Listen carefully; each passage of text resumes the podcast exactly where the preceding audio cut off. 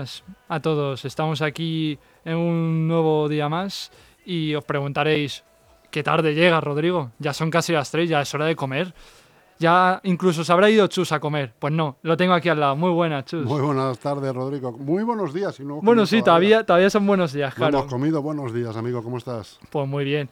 Eh, al igual que tú, os preguntaréis todo el mundo, ¿y estas horas, Rodrigo? Que es que yo tengo el reloj programado para que tú vengas a una y has llegado dos horas tarde casi. Es que tienes pluriempleo ahora. Joder, macho. Estás ahí eh, a pie de pista, como aquel que dice. Sí, sí. ¿Eh? Y bien a gusto a pie de campo. A pie de campo, y bien. Porque ahora lo pondremos en un rato, todavía no. porque vamos a empezar con otras novedades. Pero mm, hemos estado en la rueda de prensa del Leganés en la, previa, antes del partido contra el Villarreal B. Hemos hecho varias preguntas al nuevo entrenador de Leganés, a Carlos Martínez. Muy majo el hombre, eh, la verdad es que es majísimo. Es de estos tíos que dices, es que me, me voy de cañas con él todos los días porque se le ve que es un buen tío, entrena bien, ganó el otro día contra la Ponferradina. Magnífico, ha salido eh, sensacional, pero vamos a dejarlo de lado. Ahora volvemos con, con Carlos Martínez, con todas las noticias del mundo del deporte. Eh, pero vamos a empezar, si os parece, con el tenis. Y vamos a empezar, como no, de Rafa Nadal, que ya, si no os habéis entrado, eh, no podrá estar en Monte Carlo por la lesión. Ha hecho un test y no ha podido ser. Eh, el mallorquí, la verdad es que no se ve todavía y ya van varios meses que le echamos de menos, desde luego, en las pistas porque no, todavía no está al 100%.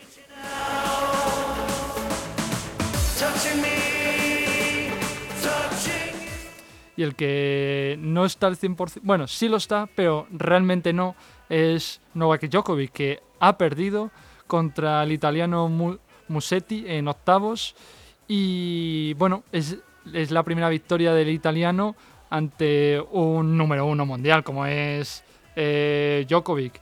Y ya se le vio que, bueno, duró mucho el partido, como nos tenían acostumbrados el, eh, Djokovic. Dos horas, bueno, casi tres, básicamente, dos horas 54 minutos.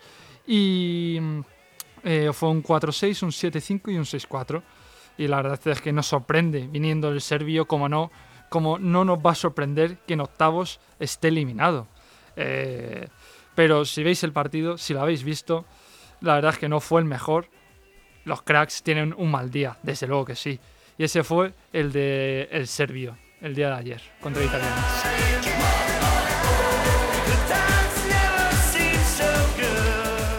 y vamos a hablar de la Champions, ¿cómo no? Y la tenemos aquí, siempre. Eh, vamos a comentar, cómo no, que ganó el Real Madrid, ganó el Barça. Ah, no. Lo siento por los culés, que tenía que hacer la broma, pero ganó el Madrid eh, con un contundente 2 a 0. Y bueno, ¿tú pudiste ver el partido? No lo pude ver, no lo pude ver. Pues un Chelsea encerrado, un Madrid atacando. Lo que sí me dijeron, lo que sí hemos hablado es de la actuación de Courtois es que el belga es sensacional, de, locos. No, no, tiene adjetivos eh, el portero belga porque cada día es mejor. A mí me parece el mejor portero actualmente. Y el que me parece ahora mismo el mejor también del mundo, eh, sin lugar a dudas, es Vinicius Junior, que está en un estado de forma, ya está a puntito de romper las estadísticas del año pasado, que eran muy locas, tenía datos extremadamente buenos las del extremo brasileño y es que ya lleva actualmente 21 goles y 14 asistencias de momento en 45 partidos pero el año pasado en 52 hizo 22 goles y 16 asistencias es decir está a un gol de superar su marca y a dos asistencias la verdad es que son datos buenísimos en liga este año Vinicius eh, no está tan bien como otros años pero claro en Champions eh, lleva en 13 partidos 10, 10, goles y asistencias, repartidos entre 4 goles y 6 asistencias, pues, ¿qué, ¿qué, me vas a contar? Es que el extremo brasileño está... Eh, es espectacular. Está al nivel de Mbappé, incluso más para mí. No sé, para, para a quien preguntes, claro, va a decir Mbappé, Messi, Benzema, porque Benzema también, ojito, ¿eh? Benzema es mucho francés que, aunque ha estado olvidado el resto de la temporada, eh, cuando viene a Champions, cuando viene a abril, eh, vuelve a ser super Karim. Porque Eh, vamos a hablar primero de la Champions, porque claro, os preguntaréis los madridistas, si es que en los últimos partidos que hemos visto del Madrid, eh, Benzema creo que marcaban todos, y así es, desde los octavos de Champions del año pasado contra el Paris Saint Germain, que quedó 3-1 el Bernabéu tras remontar eh, el 1-0 en París eh, en el Bernabéu, 3-1 contra el París, tres goles hat-trick del francés. Después vuelve la Champions, vuelve los cuartos en Londres contra el Chelsea. 1-3 gana el Madrid, tres goles de Karim Benzema también. Pero si volvemos al Bernabéu, la vuelta, esa que remontó el Chelsea 2-3, un gol de Karim también. Pero bueno, un golito no está mal, no sé qué, no es otro hat-trick. Pero gana el Manchester City el año pasado 4-3 contra el Madrid y dos goles de Benzema. Uno de penalti, una panenca buenísima. Pero lo mismo, decimos lo de siempre. Llega los cuartos, eh, la vuelta en el Bernabéu, va perdiendo el Madrid, 3-1 remonta el Madrid y un golito también de Benzema. En la final de la Champions no marcó, pero después se vuelve a enfrentar otra vez contra el rival de la final, contra el Liverpool.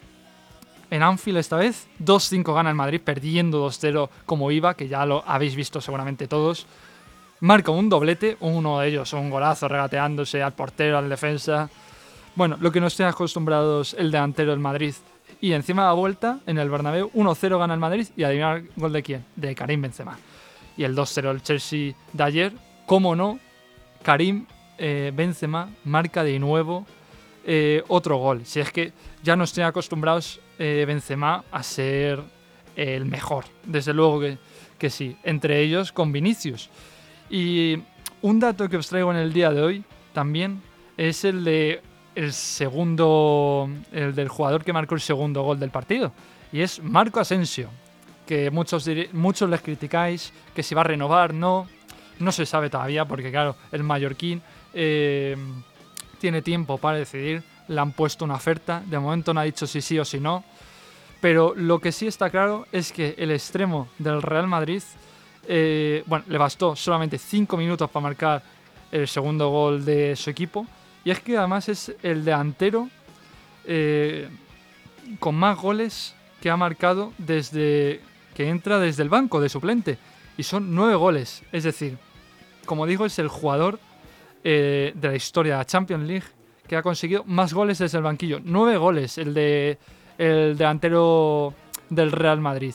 La verdad es que son datos buenísimos. Asensio también, si vemos las estadísticas, el año pasado fue eh, su, temporada más goleadora desde que llegó al club merengue. Este año ya lleva nueve goles, la mayoría, cinco de ellos, si no recuerdo mal, desde el banco. Y la verdad es que es un buenísimo revulsivo que si fuera yo lo renovaría sin duda eh, para muchos años porque no, no es viejo todavía, está ahí en la edad de plenitud de un futbolista y nos va, seguro que va a dar muchas alegrías al Real Madrid, aunque muchos lo critiquen, pero la verdad es que el extremo está para dar muchas vueltas para este equipo. Pero seguimos, seguimos con más noticias en el día de hoy, eh, como los ingresos de la Champions, ya que hablamos de la Champions. Eh, como no, hay que recalcar los ingresos por equipo del año pasado. Y es que hay una lista que lógicamente, bueno, tenemos al Barça, que fue eliminado pronto, al Ajax, Benfica, Lille, Villarreal, Manchester United, el Atlético de Madrid, el PSG, el City, el Bayern, el Liverpool y el Real Madrid como primero. Lógicamente ganó la Champions, ganó la décima o cuarta, ya van muchas, y ganó 133 millones de euros. Esa cifra que fácilmente puede fichar a Haaland o a cualquier eh, jugador en la actualidad, prácticamente a Bellingham, por ejemplo, que lo quieren. Pero eso está claro. Se tiene que dividir los, eh, los ingresos entre salarios y demás, y no se, no, se lo pueden gastar, porque si no el bueno de Florentino Pérez seguro que fichaba Bellingham y algún crack más. Pero mm, lo que sí está claro que ganó eso, el finalista que perdió contra el Real Madrid 119 millones, ganó el Liverpool y ya bueno, claro, vamos bajando a 109 el Bayern, 108 el City, 92 el PSG, 89 el Atlético de Madrid. La verdad es que son cifras que es mucho dinero, lógicamente, pero los clubs necesitan, eh, la Champions necesitan ganar y llegar a más lejos porque son ingresos eh, muy altos. Desde luego que sí. Y vamos a seguir, como no. Eh, hablando de la Champions, hablando del Bayern, que perdió contra el City. Madre mía, el City Guardiola es el único rival que le veo eh, posible para ganar al Real Madrid en esta Champions, porque ya vimos que el Nápoles perdió 1-0 frente al Milan. El Inter no lo cuento, la verdad no me gusta mucho cómo juega este año. La serie ya la tiene perdida desde el minuto 1 prácticamente contra el Nápoles. Eh, pero ganó 0-2 contra el Benfica en el Estadio de la Luz en Lisboa.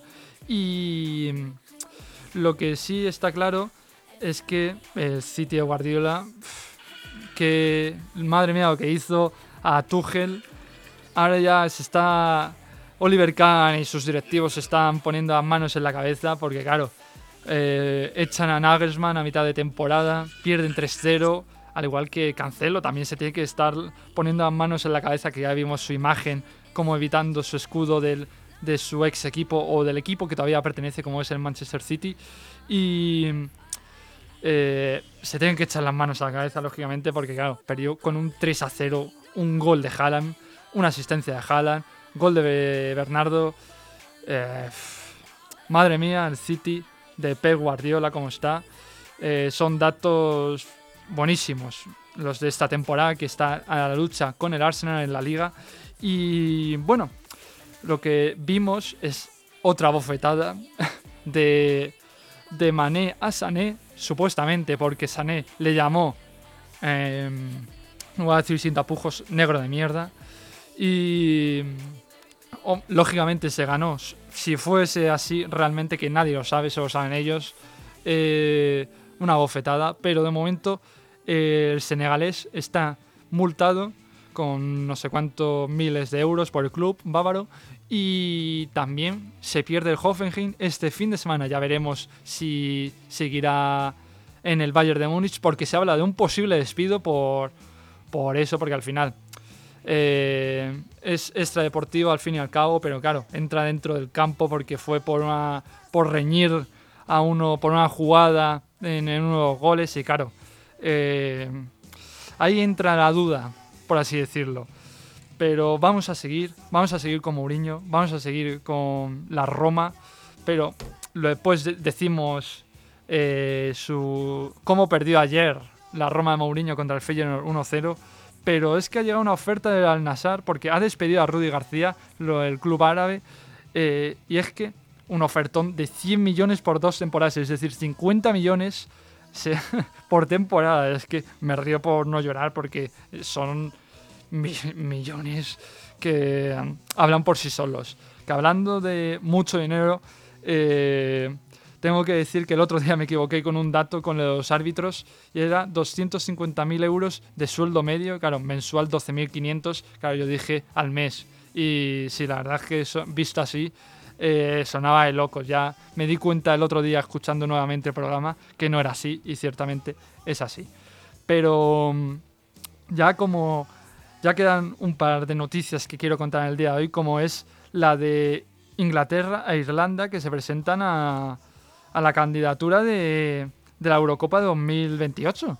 Y bueno, nos dejan estadios buenísimos como Wembley, ya sabéis, eh, el de Glasgow, el Emirates, eh, claro, una candidatura más que para hacérselo mirar porque eh, desde luego que, claro, aquí siempre cabe la lucha entre, entre los países para ver si mi país, el tuyo, mis campos bonitos, tus campos bonitos, claro. Es difícil de saber qué país se va a elegir, al igual que el Mundial eh, que se ha postulado también España con Portugal y Marruecos. Claro, al final hay campos aquí espectaculares en España. Pero bueno, una cosa es el Mundial, como he dicho, y otra la Eurocopa que se presenta Inglaterra e Irlanda. Pero bueno, voy a dejar de daros la chapa porque ya mucho tiempo me habéis escuchado. Eh, vamos a poner ahora lo que he podido preguntar antes a Carlos Martínez, actual entrenador del Leganés, y ya veréis sus respuestas. Escucharle. Condiciones, pues igual que los jugadores.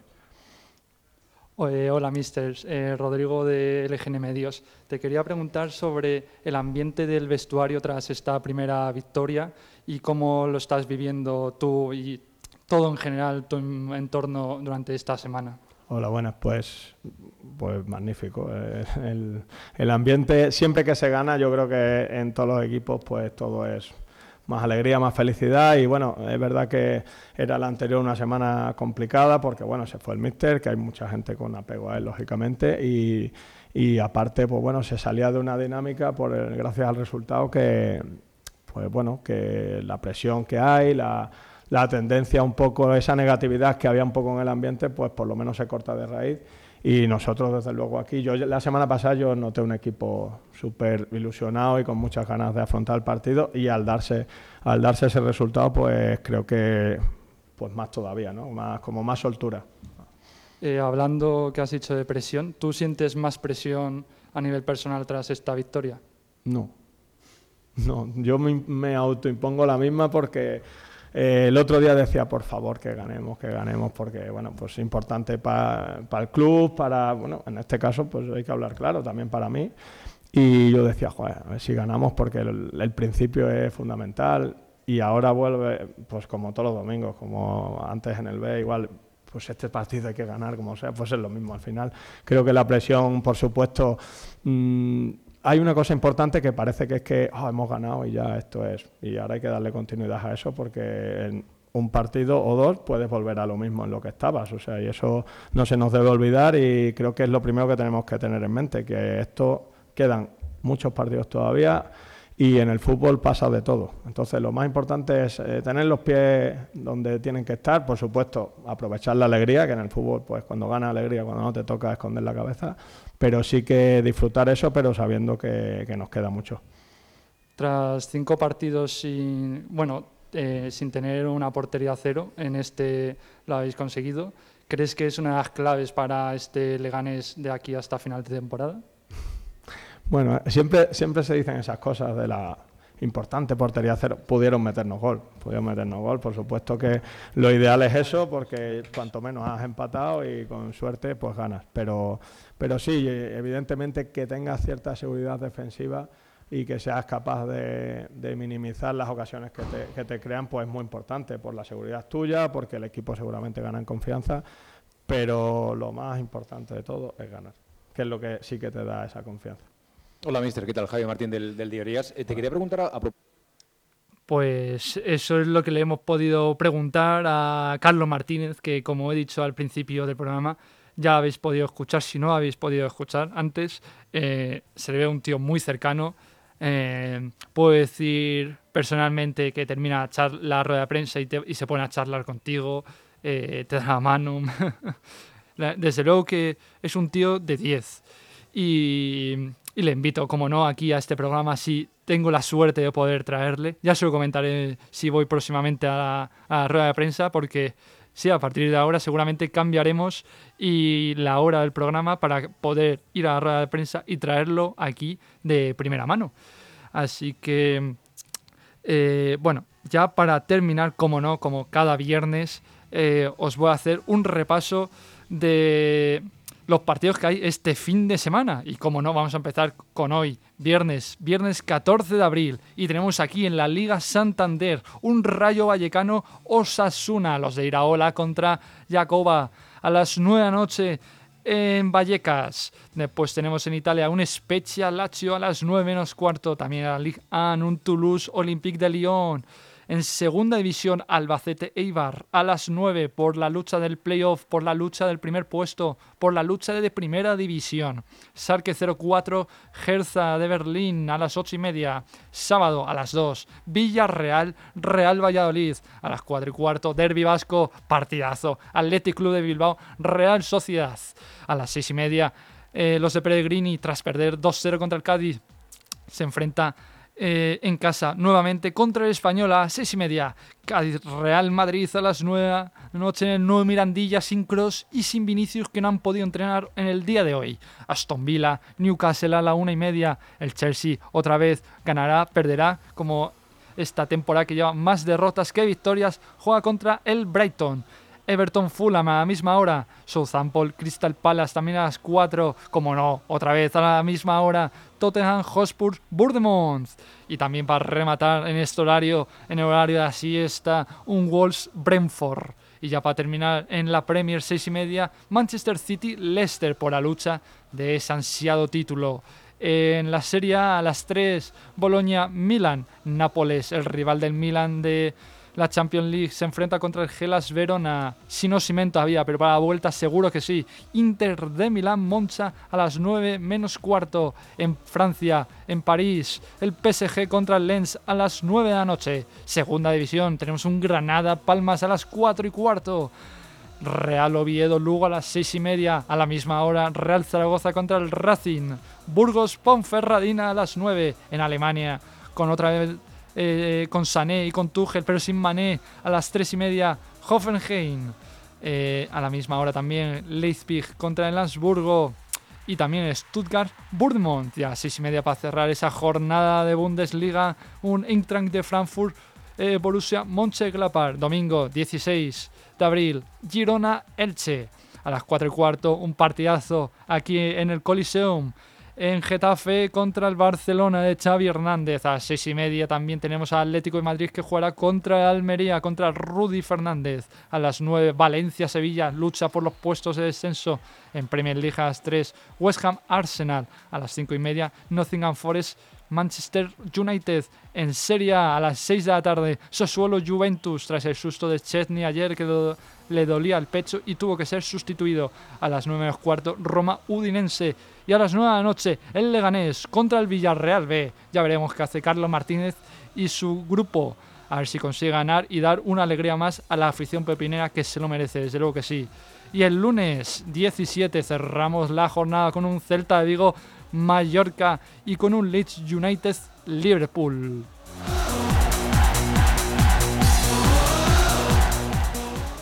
Y ya está todo por ahí. La verdad es que hemos eh, dado muchas noticias. Eh, porque al final estamos aquí para algo, para informaros, para que os enteréis de toda la actualidad deportiva del momento. Y como no, estamos aquí para contarlo. Un servidor, Rodrigo Nombela. Eh, nos vemos el próximo lunes, como siempre, a las cinco y media. Que tengáis buen fin de semana. Chao.